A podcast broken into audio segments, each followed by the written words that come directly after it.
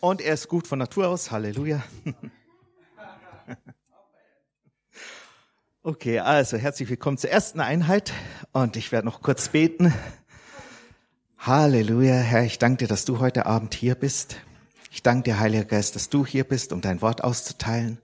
Und Herr, ich möchte danken für dein Wort, Herr, dass dein Wort voller Geist ist, voller Leben, voller Kraft, Herr. Dass dein Wort das bewirkt, wozu du es gesandt hast und das ausführst, was du willst, Herr. Und ich danke dir, Heiliger Geist, dass du jetzt wirklich dein Wort austeilst, Herr, und dass du jeden Einzelnen ansprichst, Herr. Und wir wollen unsere Herzen ganz aufmachen für dein Wort, Herr, und für dein Reden. Amen. Amen. Ihr könnt mal aufschlagen, Epheser Kapitel 3.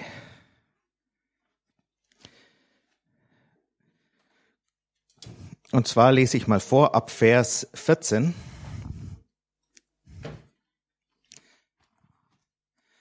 Deshalb beuge ich meine Knie vor dem Vater unseres Herrn Jesus Christus, von dem jede Vaterschaft in den Himmeln und auf Erden benannt wird.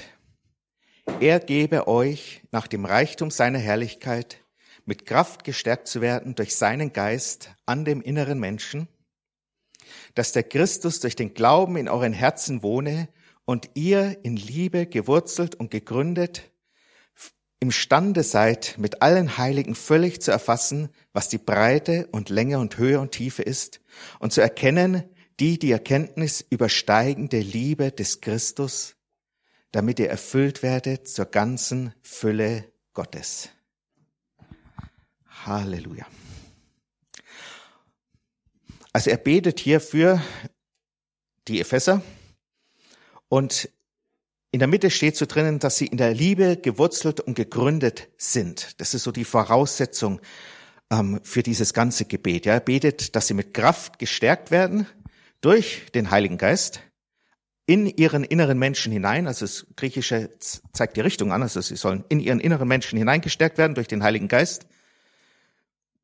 Ja, der Heilige Geist wohnt ja schon in ihnen. Also es ist nicht so, dass der Heilige Geist von außen kommt und auf uns fällt, sondern wenn wir gläubig sind und er in uns ist, dann fließt er von innen heraus. Ja, so wie wenn wir einen, ja, eine Person in uns haben, die dann innerlich hineinschüttet, bis es uns aus allen Poren quillt. Und er betet, dass ihr an der Liebe zunehmen, aber die Voraussetzung, dass ihr in der Liebe gewurzelt und gegründet seid. Ja, und das ist so ein Bild, worüber ich heute reden wollen. Wir sollen gewurzelt und gegründet in der Liebe sein, weil dann können wir feststehen durch die Herausforderungen und Stürme des Lebens und werden nicht umgeworfen.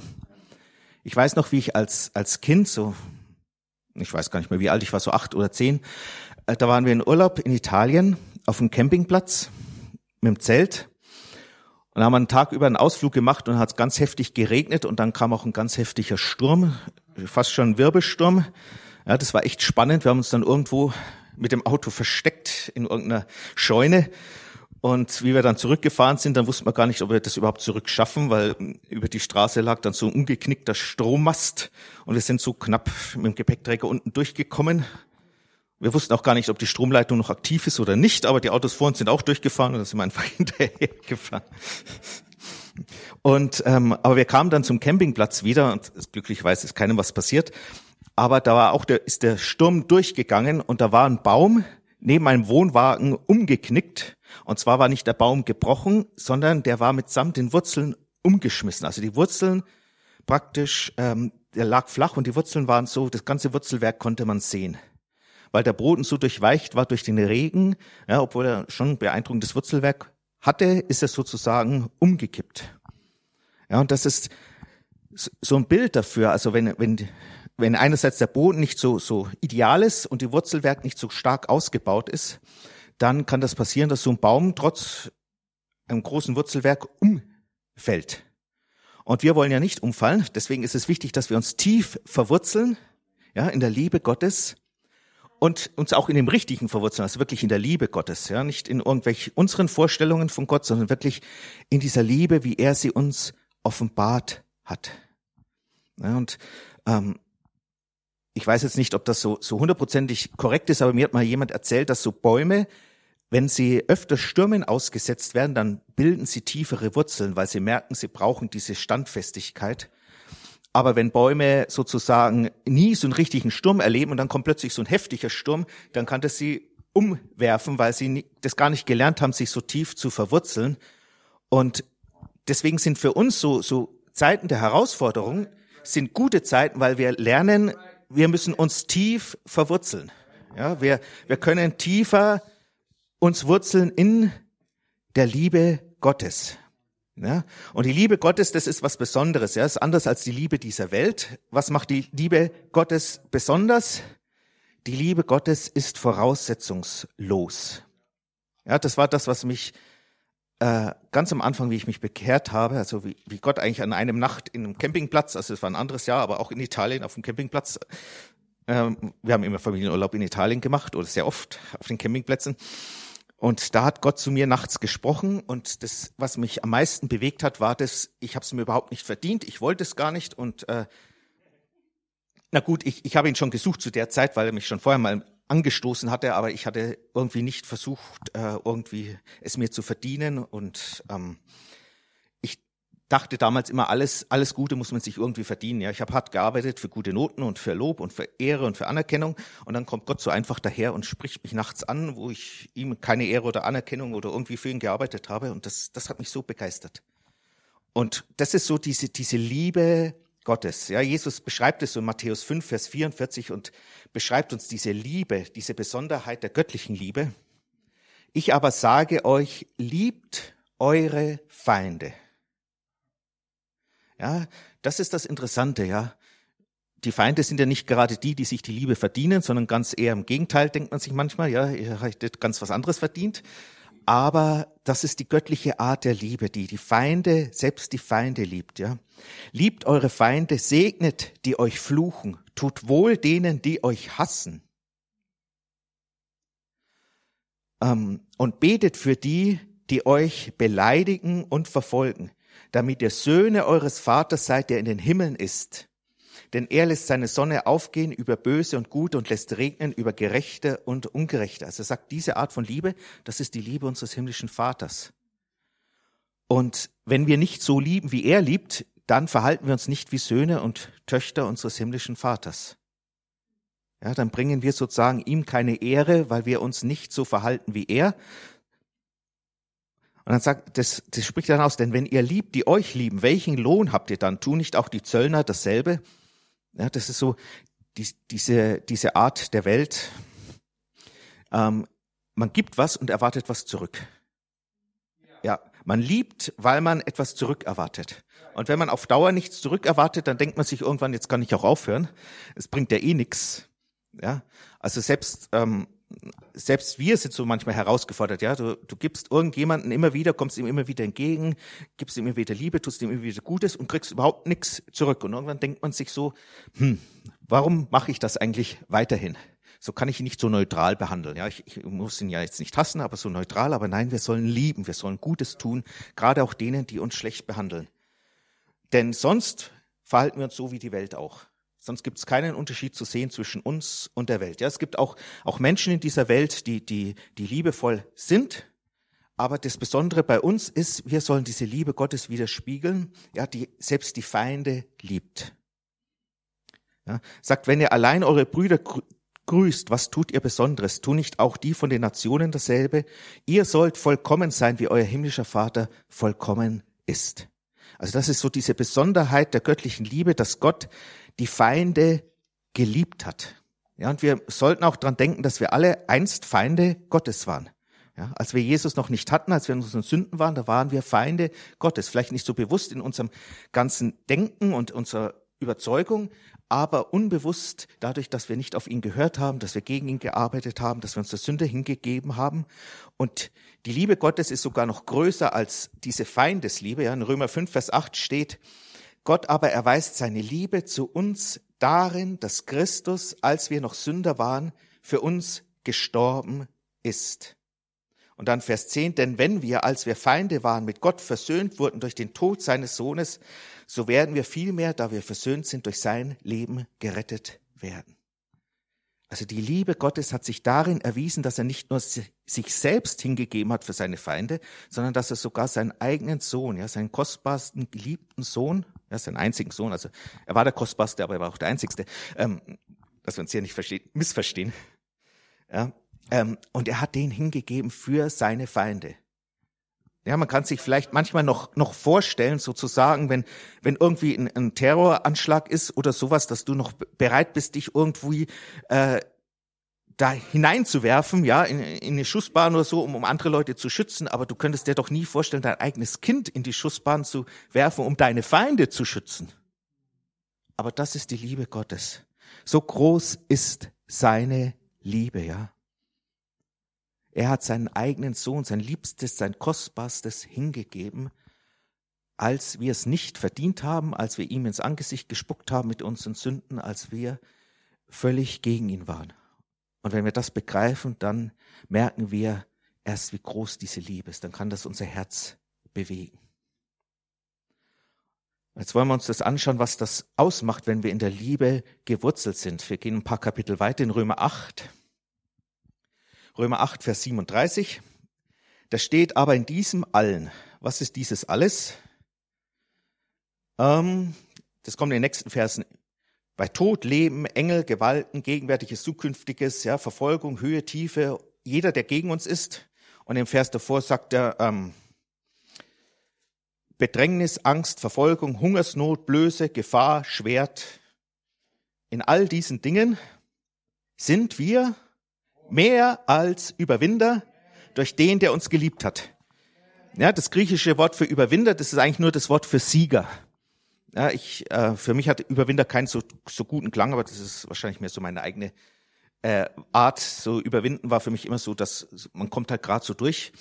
Aber das Wort heißt eigentlich Sieger. Ja, wir sind Sieger und wir sind sogar mehr als Sieger. Ja, als ich das das erste Mal aus dem Griechischen so übersetzt habe, etwas freier, habe ich versucht, das darzustellen, habe gesagt, wir werden einen, wir sind die, die einen unvergleichlichen Sieg erringen. Ja, wir sind mehr als Sieger, also wir sind deutliche Sieger. Das heißt nicht, dass der Kampf nicht hart ist, ja, aber du erringst zum Schluss mit Gott einen deutlichen Sieg. Aber warum sind wir mehr als Überwinder? Wir sind's durch Jesus, der uns geliebt hat.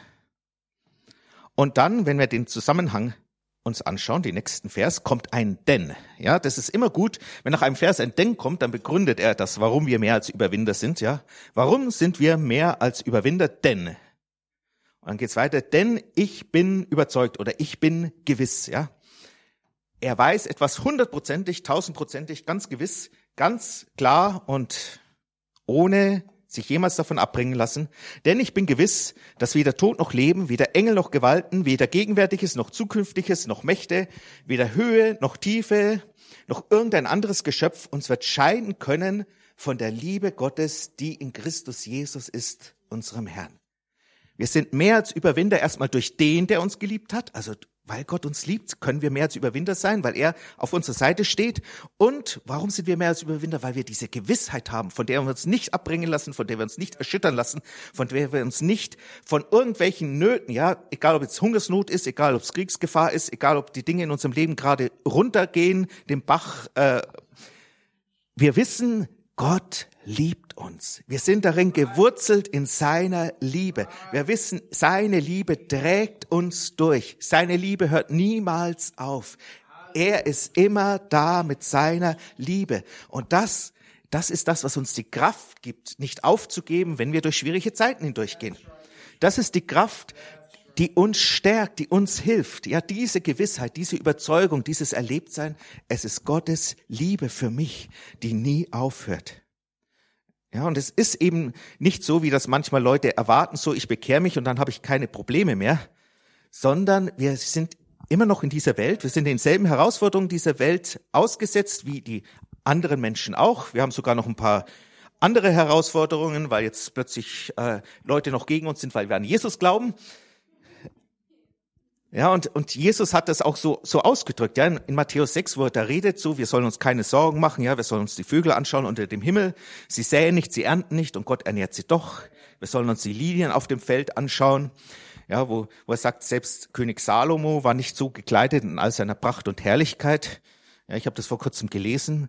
Äh, diese Pracht und Herrlichkeit von Salomo, das war ja wirklich äh, Verschwendung pur.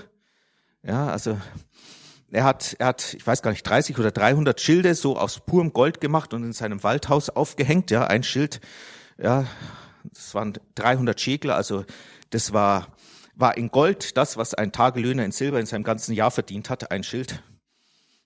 Er hatte einen Thron nicht nur aus Elfenbein, sondern hat dann das Elfenbein noch mit Gold überzogen, dass man gar nicht mehr wusste, dass das Elfenbein drunter ist, aber es war ein Thron aus Elfenbein. Ähm, und, und in all dieser Pracht und Herrlichkeit, sagt er, hat Gott die Blume noch viel schöner gemacht, noch viel herrlicher, noch viel prachtvoller.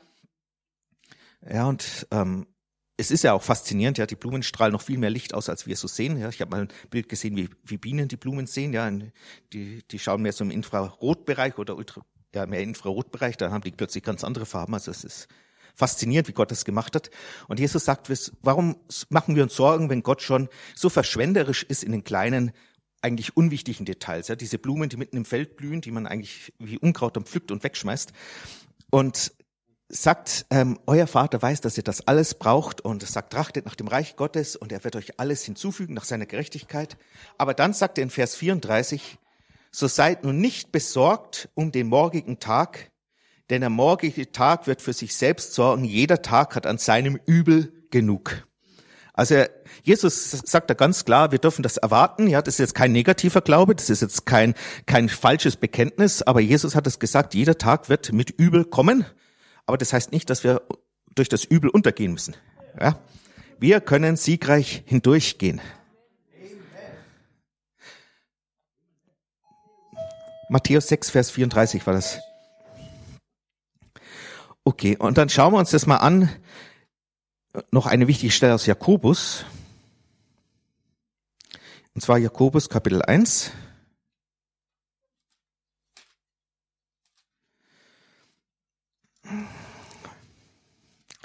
Und da sagt er in Vers 2, haltet es für lauter Freude, meine Brüder, wenn ihr in mancherlei Prüfungen geratet. Hm. Haltet es für lauter Freude, ja nicht bemitleidet euch oder ähm, sondern haltet es für lauter Freude, meine Brüder, wenn ihr mancherlei Versuchungen geratet. Warum ist das Freude? Denkt an das Bild von dem Baum, wenn der Sturm kommt. Er kann tiefer wurzeln, ja. Er wird herausgefordert, tiefer zu wurzeln und wenn der nächste Sturm kommt, ist er stärker. Und er steht fest. Deswegen können wir uns freuen, weil auch Prüfungen uns gut tun. Also halte es für lauter Freude, meine Brüder, wenn ihr mancherlei Prüfungen geratet, indem ihr erkennt, dass die Bewährung eures Glaubens Ausharren oder Geduld bewirkt. Das Ausharren aber soll ein vollkommenes Werk haben, damit ihr vollkommen seid und vollendet seid und in nichts Mangel habt. Also er sagt, wenn wir so eine Prüfung haben, dann stehen wir im Glauben, und dann wird unser Glauben bewährt, er wird geprüft, er wird gestärkt, ja, er wird geläutert, er wird reiner, er wird stärker, er wird geläutert, ja, und ähm, was ist das Ergebnis? Wir bekommen Geduld oder Ausharren, ja, so eine Standfestigkeit. Wir können feststehen und auch stehen bleiben, auch wenn es sich etwas hinauszögert. Und im nächsten Vers sagt er, wir sollen in nichts Mangel haben. Ja, wer von uns möchte in nichts Mangel haben? Okay, keiner. Gibt es hier jemanden, der keinen Mangel haben will? Also ich melde mich. Ähm. Aber er sagt, es gibt eine Voraussetzung, ja, damit wir in nichts Mangel haben, müssen wir vollkommen in der Geduld geworden sein. Hm. Ja, wir müssen vollkommen in der Geduld sein. Wir müssen diese Fähigkeit entwickeln, sozusagen zu stehen im Glauben mitten im Sturm und uns nicht frustrieren zu lassen, wenn es sich ein bisschen hinzieht, sondern weiter standhaft fest zu stehen und fest zu halten, bis sozusagen ja der Glaube das Sichtbare verändert hat. Ja, wir wandeln im Glauben, nicht im Schauen. Ja, so, wir halten im Glauben fest, solange wir es nicht sehen, aber der Glaube verändert dann das Sichtbare. Ja, der Glaube ist eine Überzeugung von Dingen, die man nicht sieht, ja, die man noch nicht sieht. Ja, wenn du im Glauben festhältst, dann siehst du sie nach einiger Zeit. Das ist ja das Ziel. Du willst ja nicht im Glauben festhalten und sagen, okay, ich, ich stehe jetzt hier im Glauben und ich sehe es nie, sondern der Glaube soll ja zum Sehen führen. Ja, ja, der Glaube ist nicht gleich mit dem Sehen, aber der Glaube führt zum Sehen. Und das braucht eben manchmal eine Zeit, ja. Im, im Hebräerbrief steht das, ähm, Kapitel 6, glaube ich, dass wir durch Glauben und Geduld die Verheißung erben, so wie Abraham. Also wir brauchen diese Zeit des Standhaltens, des Festhaltens, ja. Und es hilft uns schon mal zu wissen, ja, wir sollen da uns nicht die Freude rauben lassen, sondern sagen, oh, das ist was Gutes, dass ich jetzt hier geprüft werde oder festhalte. Okay, das fällt uns manchmal etwas schwer, aber wir wissen, je mehr wir festhalten lernen, umso mehr Geduld bekommen wir. Je mehr Geduld wir bekommen, umso weniger Mangel werden wir haben, weil wir dann gelernt haben, im Glauben fest zu stehen.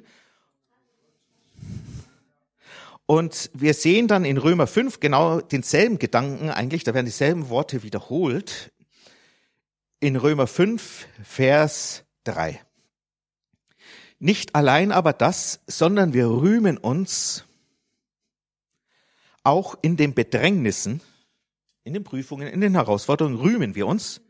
Ja, wenn, wenn Paulus sagt, wir rühmen uns, er sagt immer, wer sich rühmt, der rühme sich des Herrn. Ja, wir sollen uns nichts anderes rühmen, sondern immer uns Gottes rühmen. Also wir rühmen uns Gottes in den Bedrängnissen, wir preisen Gott, wir jubeln, da wir wissen, dass die Bedrängnis Ausharren oder Geduld bewirkt. Schon wieder dasselbe. Ja, die Bedrängnis bewirkt Geduld, die Geduld aber Bewährung, die Bewährung aber Hoffnung. Die Hoffnung aber lässt nicht zu Schanden werden, denn, da haben wir schon wieder ein denn, wunderbar. Ein denn. Warum werden wir nicht zu Schanden? Warum müssen wir die Hoffnung nicht aufgeben? Denn die Liebe Gottes ist ausgegossen in unsere Herzen durch den Heiligen Geist, der uns gegeben worden ist. Ja, mitten in den Bedrängnissen, wo wir warten, wo wir festhalten, wo wir stehen im Glauben, wo sich die Dinge hinzuziehen scheinen, wo wir merken, wir werden trotzdem stärker, weil wir festhalten, weil wir uns nicht erschüttern lassen. Lassen wir uns die Hoffnung nicht rauben. Ja, das ist das Schlimmste, wenn, wenn die Hoffnung sozusagen irgendwann zerbröselt. Ja, und, und die Gefahr kann passieren, wenn, wenn immer wieder sich das hinzieht, wenn immer wieder Schläge kommen, wenn immer wieder das so ausschaut, dass dann irgendwann die Hoffnung zu zerbröseln droht. Aber sie muss nicht zerbröseln, denn wir haben etwas in uns. Wir haben die Liebe Gottes in uns. Wir wissen so hundertprozentig, wie sehr uns der Vater liebt, dass wir einfach wissen, unsere Hoffnung fällt nicht hin.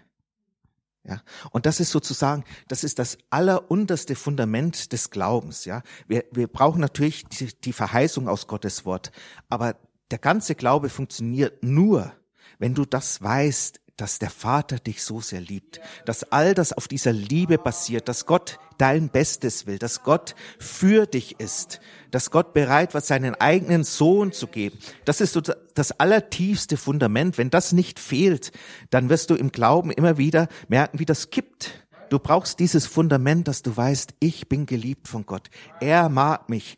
Er liebt mich. Er ist für mich. Ich kann mir das nicht verdienen. Ich muss es mir nicht verdienen. Es hängt nicht davon ab, wie viel ich gebetet habe. Es hängt nicht davon ab, wie viel ich in der Bibel gelesen habe. Ja, es ist gut zu beten und in der Bibel zu lesen. Ja, keine Frage. Aber die Liebe Gottes hängt nicht davon ab. Die Liebe Gottes hängt nicht davon ab, wie vielen Menschen ich von Jesus erzählt habe oder wie viele gute Taten ich getan habe. Die Liebe Gottes hängt davon ab, nur von Gott dass er uns liebt. Er hat sich entschieden, uns zu lieben. Er hat sich entschieden, uns nie aufzugeben. Er hat sich entschieden, seinen eigenen Sohn zu geben. Er hat diese Liebe bewiesen. Und diese Liebe hört niemals auf. Diese Liebe steht fest. Und diese Liebe kann uns dieses Fundament geben, dieses tiefe Fundament. Und auf diesem Fundament bauen wir dann den Glauben auf. Wir wissen, dass Gott sein Wort hält, weil wir wissen, wie sehr er uns liebt und wie sehr er vertrauenswürdig ist natürlich auch. Aber diese Liebe gibt uns diese Sicherheit. Ja, und dann, wenn wir gar nichts sehen, wenn, wenn alles sozusagen um uns stürmt, wenn wir das wissen und wenn wir uns daran erinnern, an diese Liebe unseres himmlischen Vaters zu uns, die er bewiesen hat, indem er seinen eigenen Sohn für uns gegeben hat, indem er ihn hat sterben lassen am Kreuz, der bis ins Totenreich hinabgegangen ist, der auferstanden ist, der triumphiert hat. Und wir wissen, diese Liebe hat er gemacht. Als ich gar nichts von Gott wissen wollte, als ich gegen ihn geredet habe, hat er seinen Sohn für mich gegeben. Er hat ihn gegeben ohne eine Garantie, dass ich jemals das Wert zu schätzen weiß. Ja? Gott hat seinen Sohn nicht nur für die gegeben, äh, die irgendwann sich bekehren, sondern er hat seinen Sohn für jeden Menschen gegeben. Ja, die Bibel ist da ganz klar, dass Jesus die Sünden der ganzen Welt getragen hat, dass er für jeden einzelnen Menschen gestorben ist, nicht nur für die Auserwählten, sondern für jeden einzelnen Menschen. Ja, Gott hat, das muss man sich mal vorstellen, hat seinen eigenen Sohn in den Tod hingegeben, in einen grausamen Tod. Er hat diese Trennung, ja, Jesus hat am Kreuz, am Kreuz gesagt, mein Gott, mein Gott, warum hast du mich verlassen? Er hat diese Trennung erlebt, ja, weil er sozusagen für uns diese Trennung auf sich genommen hat. Und All das hat Gott gemacht, ohne eine Garantie, dass irgendein Mensch das annimmt. Ohne eine Garantie, dass das überhaupt irgendeinen Sinn hat, was er da macht. Und das muss man sich vorstellen. Jemand gibt sein eigenes Kind, seinen geliebten Sohn hin für jemanden anders, für seinen Feind, ohne eine Garantie, dass der das irgendwann wertzuschätzen weiß, dass der das nicht ablehnt. Und wenn wir das wissen, wie sehr diese Liebe Gott bewegt hat und wie, wie weit er gegangen ist in seiner Liebe, um uns zu erlösen, dann wissen wir, egal durch was wir hindurchgehen, er wird uns auch da nicht verlassen. Er wird uns auch da nicht im Stich lassen. Er wird uns auch da festhalten. Und das ist so, das ist so das, das Fundament der Hoffnung, ja. Die Hoffnung beruht darauf, dass ich weiß, diese Liebe des Vaters für mich. Und gerade in diesen Zeiten, ja, und das, das wollte ich euch jetzt einfach auch zeigen durch diese Stelle aus Römer 8 und auch aus dieser aus, aus Römer 5, gerade in diesen Zeiten, wo wir durch Schwierigkeiten, wo wir hindurchgehen, wo, wo es so scheint, wie wenn sich nichts verbessert, gerade in diesen Zeiten, um da durchzukommen, um da festzustehen, müssen wir uns immer wieder an diese Liebe Gottes erinnern, müssen wir uns immer wieder neu mit dieser Liebe Gottes füllen, müssen wir immer wieder neu diese Liebe Gottes ergreifen, uns darin vertiefen. Das ist das, was uns die Kraft gibt, in diesen Zeiten durchzugehen, weil diese Zeiten sind hart. Ja, das ist, ist kein Problem. Solche Zeiten sind hart und manchmal könnte man verzweifeln, aber in diesen Zeiten gibt uns Gott gerade dieses Mittel seiner Liebe, damit wir da heil hindurchgehen. Das ist das, was uns immer wieder aufbaut, was uns immer wieder stärkt, was uns immer wieder neue Kraft gibt. Ja, und man sollte in diesen Zeiten nicht vergessen, nicht nur immer den Glauben bekennen, sondern auch immer wieder sich tief in die Liebe Gottes vergraben. Immer wieder tief in diese Liebe Gottes eintauchen, gerade in den schweren Zeiten. Ja, auch in den guten Zeiten, ja, aber auch in diesen schweren Zeiten. Und wie machen wir das? Ich möchte euch jetzt so ein paar Tipps geben oder so. Ähm, in 1. Johannes 4, das ist so das, das Grundlegende, da spricht ja Gott ganz viel oder da spricht der Heilige Geist durch Johannes ganz viel über diese Liebe. Die Liebe, die Gott zu uns hat. Ja, schauen wir uns mal das an. Vers 9. Hierin ist die Liebe Gottes zu uns geoffenbart worden, dass Gott seinen eingeborenen Sohn in die Welt gesandt hat, damit wir durch ihn leben möchten. Hierin ist die Liebe nicht, dass wir Gott geliebt haben, sondern dass er uns geliebt und seinen Sohn gesandt hat als eine Sühnung für unsere Sünden. Ja, wir sehen hier dieses Prinzip nicht nur in der Liebe, sondern es war immer Gott, der zuerst gegeben hat. Es ist immer Gott, der zuerst gibt. Alles, was du im Glauben empfängst, bekommst du, weil Gott es schon vorher bereitgestellt hat. Ja? Gott ist immer der, der zuerst gibt. Und wir empfangen und geben ihm unsere Liebe dann zurück aus Dankbarkeit. Aus und dann in Vers 17, Moment, Vers 16, sorry. Vers 16 steht, und wir haben erkannt und geglaubt die Liebe, die Gott zu uns hat. Gott ist Liebe und wer in der Liebe bleibt, bleibt in Gott und Gott bleibt in ihm. Also wir können in der Liebe bleiben. Und wie können wir in der Liebe bleiben? Er gibt uns hier zwei Tipps. Wir haben erkannt und geglaubt die Liebe. Also du musst sie erkennen und dann musst du sie im Glauben ergreifen. Ja, Glauben heißt nehmen. Ja, du musst sie erkennen und sie nehmen. Und wie erkennen wir sie? Wir erkennen sie, indem wir uns das einfach in der Bibel anschauen. Und ich will euch ganz kurz drei Verse geben. Einen über den Vater, der uns liebt, einen über den Sohn, der uns liebt und einen über den Heiligen Geist, der uns liebt, dass wir alle drei haben. Die ganze Gottheit.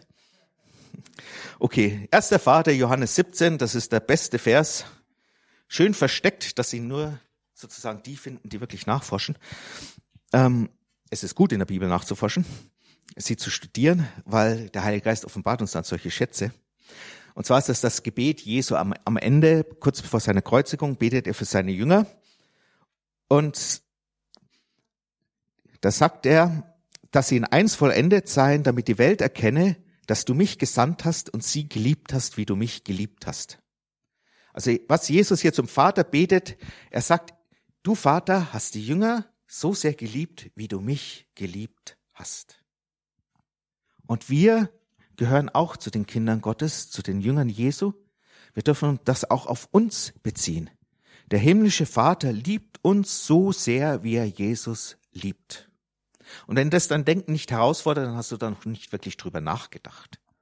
Kannst du dir das wirklich vorstellen, so auf den ersten Anhieb, dass der Vater dich genauso stark liebt, wie er Jesus liebt? Du musst dir das mal vorstellen, wie sehr liebt Gott, der Vater Jesus. Ja, immer vereinigt, bis auf die Zeit, wo er für uns starb, ähm, der perfekte Sohn, die perfekte Liebesbeziehung, der Austausch der Liebe in Ewigkeit. Und Jesus hat seinem Vater in jedem Aspekt seines Lebens gefallen. Er hat ihn in jedem Aspekt gehorcht. Er hat alles erfüllt. Sie waren immer in Einheit. Wie sehr hat Gott Jesus geliebt? Ja? Wie sehr hat der Vater Jesus geliebt? Und dann vergleichen wir das mit uns. Ja, also ich bin noch nicht in der Perfektion angelangt. Ja, die Bibel sagt so schön, wir sind vollkommen, aber noch nicht vollendet. Ja, also Gott hat uns schon vollkommen gemacht, aber er ist noch am Wirken, dass diese Vollkommenheit auch immer mehr sichtbar wird, ja, in unserem Leben. Und ähm, wir haben manchmal so die Vorstellung, Gott kann uns gar nicht so sehr lieben, wie er Jesus geliebt hat, weil wir einfach nicht so perfekt sind, weil wir einfach missbauen, weil wir äh, vielleicht nicht so liebenswert sind, ja, Manche denken vielleicht, ich habe zu eine, eine zu krumme Nase oder ich bin zu dick oder ich, ich bin zu schlecht in, äh, in der Schule oder ich bin was auch immer. Aber Jesus sagt uns hier, der Vater liebt uns genauso sehr, wie er Jesus liebt. Und mit diesem Vers muss man sich einfach beschäftigen. Ich kann euch das gar nicht so so so richtig äh, vermitteln, ja. Also es ist gut, wenn dich dieser Vers am Anfang etwas piekst, wo du so denkst, ich kann mir nicht vorstellen, dass Gott mich so sehr liebt, wie er Jesus liebt, weil dann kannst du wirklich in die Tiefe eintauchen. Ja, wenn du das einfach nur so an dir vorbeiplätschern lässt, dann ist dieser Vers irgendwie wie ein verschwendeter Gold, Goldnugget. Ja, das. Und dann, ähm, ich habe jetzt nicht so viel Zeit, gehen wir mal gleich zu Jesus. Jesus sagt in Johannes 15, in Vers 9, wie der Vater mich geliebt hat, habe auch ich euch geliebt bleibt in meiner Liebe. Also Jesus liebt uns so sehr, wie der Vater ihn liebt. Also man könnte auch sagen, dieselbe Liebe, die Jesus für den Vater hat, ich denke, das kann man so sagen, ja, Jesus liebt wahrscheinlich den Vater genauso sehr, wie der Vater ihn liebt. Also würde ich jetzt einfach mal so behaupten, so, so aus dem Bauchgefühl heraus, Jesus liebt uns so sehr, wie er den Vater liebt. Also auch mit dieser göttlichen Liebe, ja. Mit dieser Liebe, die die Dreieinigkeit zwischen sich hat, ja, die die Personen der Dreieinigkeit zwischen sich haben mit dieser Liebe liebt uns der Vater und mit dieser Liebe liebt uns auch Jesus. Und das ist cool. Das ist stark. Das muss man sich einfach mal, mal denken. Wir sind sozusagen in diese Liebesbeziehung zwischen den drei Personen der Dreieinigkeit mit gleichberechtigt in, in der Beziehung, dass wir geliebt werden, hineingenommen. Ja, wir sind nicht gleichberechtigt mit der Dreieinigkeit. Ja, Gott ist Gott und wir sind seine Kinder. Aber wir sind mit derselben Liebe. Ja, wir sind in diese Liebe hineingenommen. Ja, in diese Liebe, die zwischen diesen Personen liebt, mit derselben Liebe lieben sie auch uns. Und dann schauen wir uns noch das vom Heiligen Geist an. Da gibt es eine sehr interessante Stelle in Jakobus 4, Vers 5. Und zwar nach meiner Überzeugung ist die richtige Übersetzung, ja, die Schlachter 2000 hat es ziemlich gut hinbekommen. Ähm, ein eifersüchtiges Verlangen hat der Geist, der in uns Wohnung gemacht hat. Ja, der, das meint den Heiligen Geist. Die alte Lutherbibel hat gesagt, der Geist, der in uns wohnt, begehrt und eifert. Er begehrt und eifert wonach? Nach uns. Ja, der Heilige Geist begehrt und eifert um uns. Er liebt uns. Er möchte uns berühren. Ja, diese Stelle ist so kraftvoll und, und diese Stelle hat auch mit unserem Thema zu tun. Vielleicht muss ich das mal irgendwann ausführlicher machen, aber es steht dann im nächsten Vers, er gibt aber desto größere Gnade oder umso mehr Gnade. Er gibt umso mehr Gnade wann? Ja, ein eifersüchtiges Verlangen oder der Heilige Geist begehrt und eifert uns um uns und er gibt umso größere Gnade. Wann gibt er umso größere Gnade? Je mehr wir uns seiner Liebe hingeben. Das ist der Zusammenhang dieses Verses mit dem Folgenden. Je mehr wir bereit sind, uns von Gott lieben zu lassen, umso mehr Gnade schüttet er über uns aus.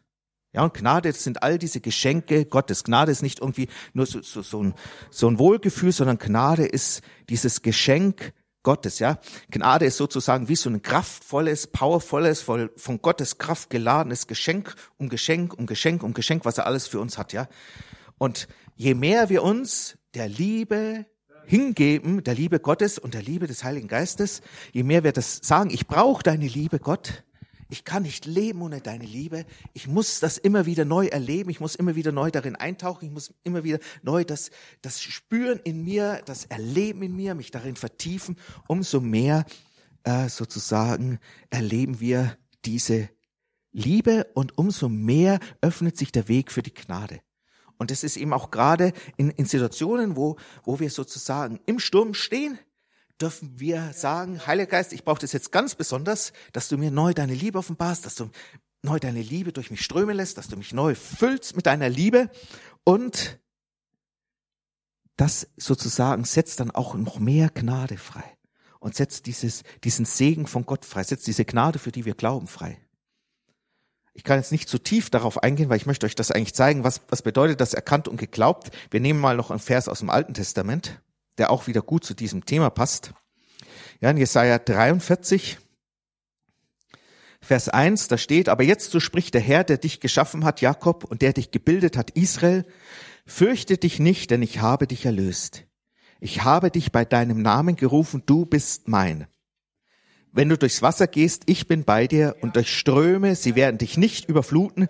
Wenn du durchs Feuer gehst, wirst du nicht versenkt werden und die Flamme wird dich nicht verbrennen. Also nicht immer sozusagen löscht Gott das Feuer um uns herum sofort aus oder äh, lässt die Flut, teilt die Flut. Manchmal führt er uns auch direkt hindurch, aber er ist bei uns, dass uns die Flut nicht überflutet und dass uns das Feuer nicht verbrennt. Und dann ist interessant, ja, in Vers 4 geht's dann weiter, weil du teuer bist in meinen Augen und wertvoll bist und ich dich lieb habe, so gebe ich Menschen hin an deiner Stelle und Völkerschaften an Stelle deines Lebens, so fürchte dich nicht, denn ich bin mit dir. Ja, wieder dieser Aspekt. Gott sagt zu uns, du bist teuer in meinen Augen, du bist wertvoll und ich hab dich lieb. Und das sind solche Verse und auch die anderen drei Verse. Wie, wie kann ich das machen? Ja, wir sollen es erkennen und glauben. Also ich nehme dann so einen Vers wie den, Vers 4 hier. Ja, ich, ich kombiniere den immer für mich mit Römer 5, Vers 8. Ich denke, das darf ich machen. Das ist, äh, weil welchen Menschen hat Gott für mich hingegeben? Jesus. Er hat seine Liebe für uns erwiesen, indem er seinen Sohn für uns sterben ließ, als wir noch Sünder waren. Ja, und dann, sah, dann lese ich das einfach ja, ich, ich habe so, so eine Methode für mich entwickelt. Ja, das, das ist ganz gut, um über Bibelstellen nachzusinnen. Ich lese einfach ein oder zweimal laut vor. Also ich lese dann so, weil du teuer bist in meinen Augen und wertvoll bist und ich dich lieb habe, so habe ich Jesus hingegeben an deiner Stelle, meinen Sohn anstelle deines Lebens. Und dann lese ich das in der Ich-Form, damit es auch mich betrifft. Ja. Weil ich teuer bin in Gottes Augen und wertvoll bin und Gott mich lieb hat.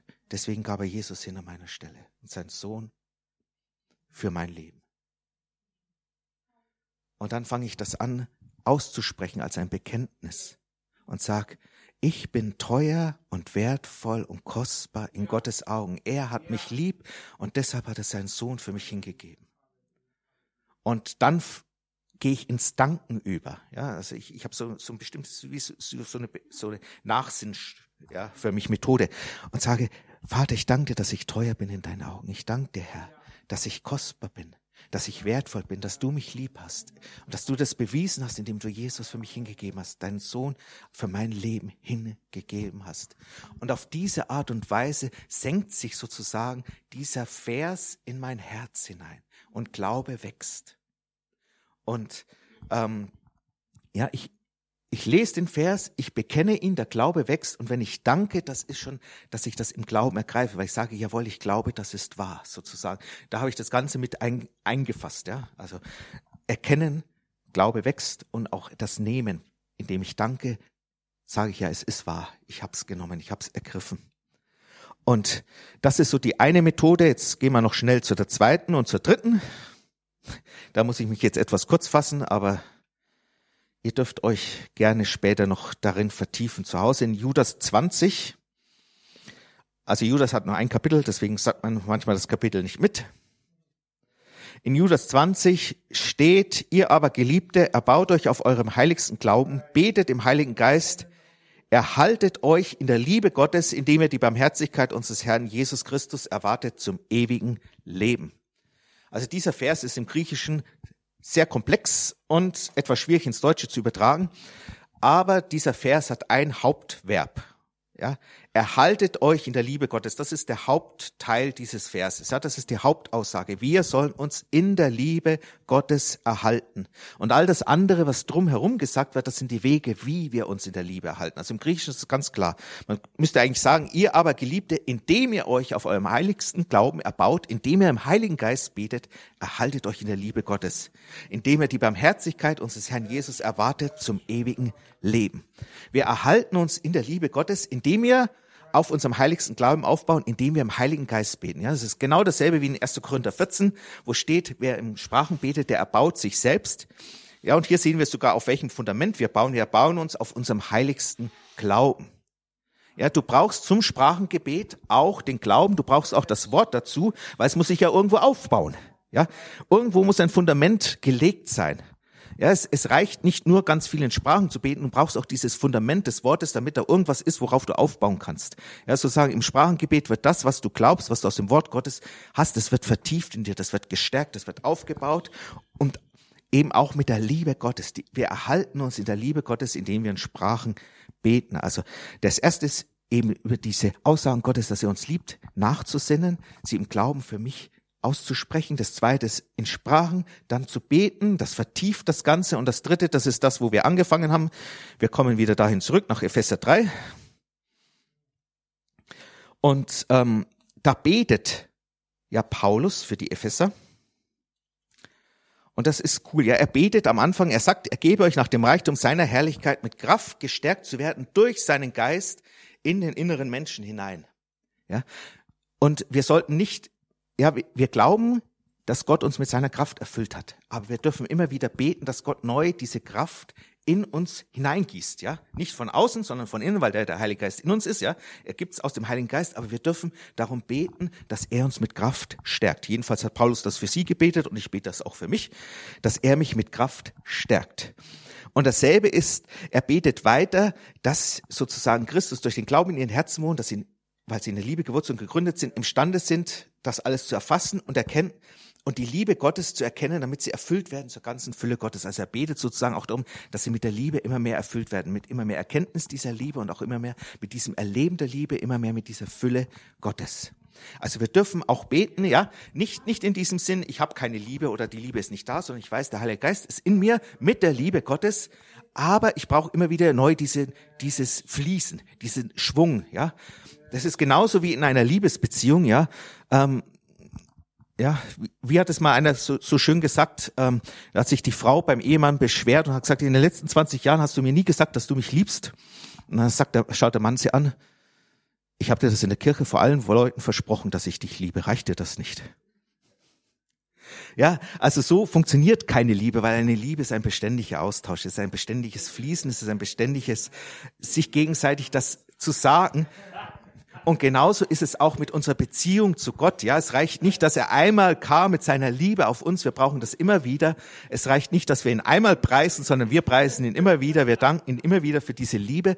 Und wir brauchen das auch immer wieder, dass er mit seiner Liebe uns durchströmt. Wir brauchen immer wieder, dass diese Liebe uns stärkt. Und wenn wir auf diese Weise so gewurzelt sind in der Liebe, wenn wir uns ganz tief hineinwurzeln, diesen guten Boden der Liebe Gottes zu uns, dieser unerschütterlichen, riesengroßen, unbegreiflichen, gewaltigen Liebe Gottes, die er für uns hat, die sich nicht erschüttern lässt. Diese selbe Liebe, ja.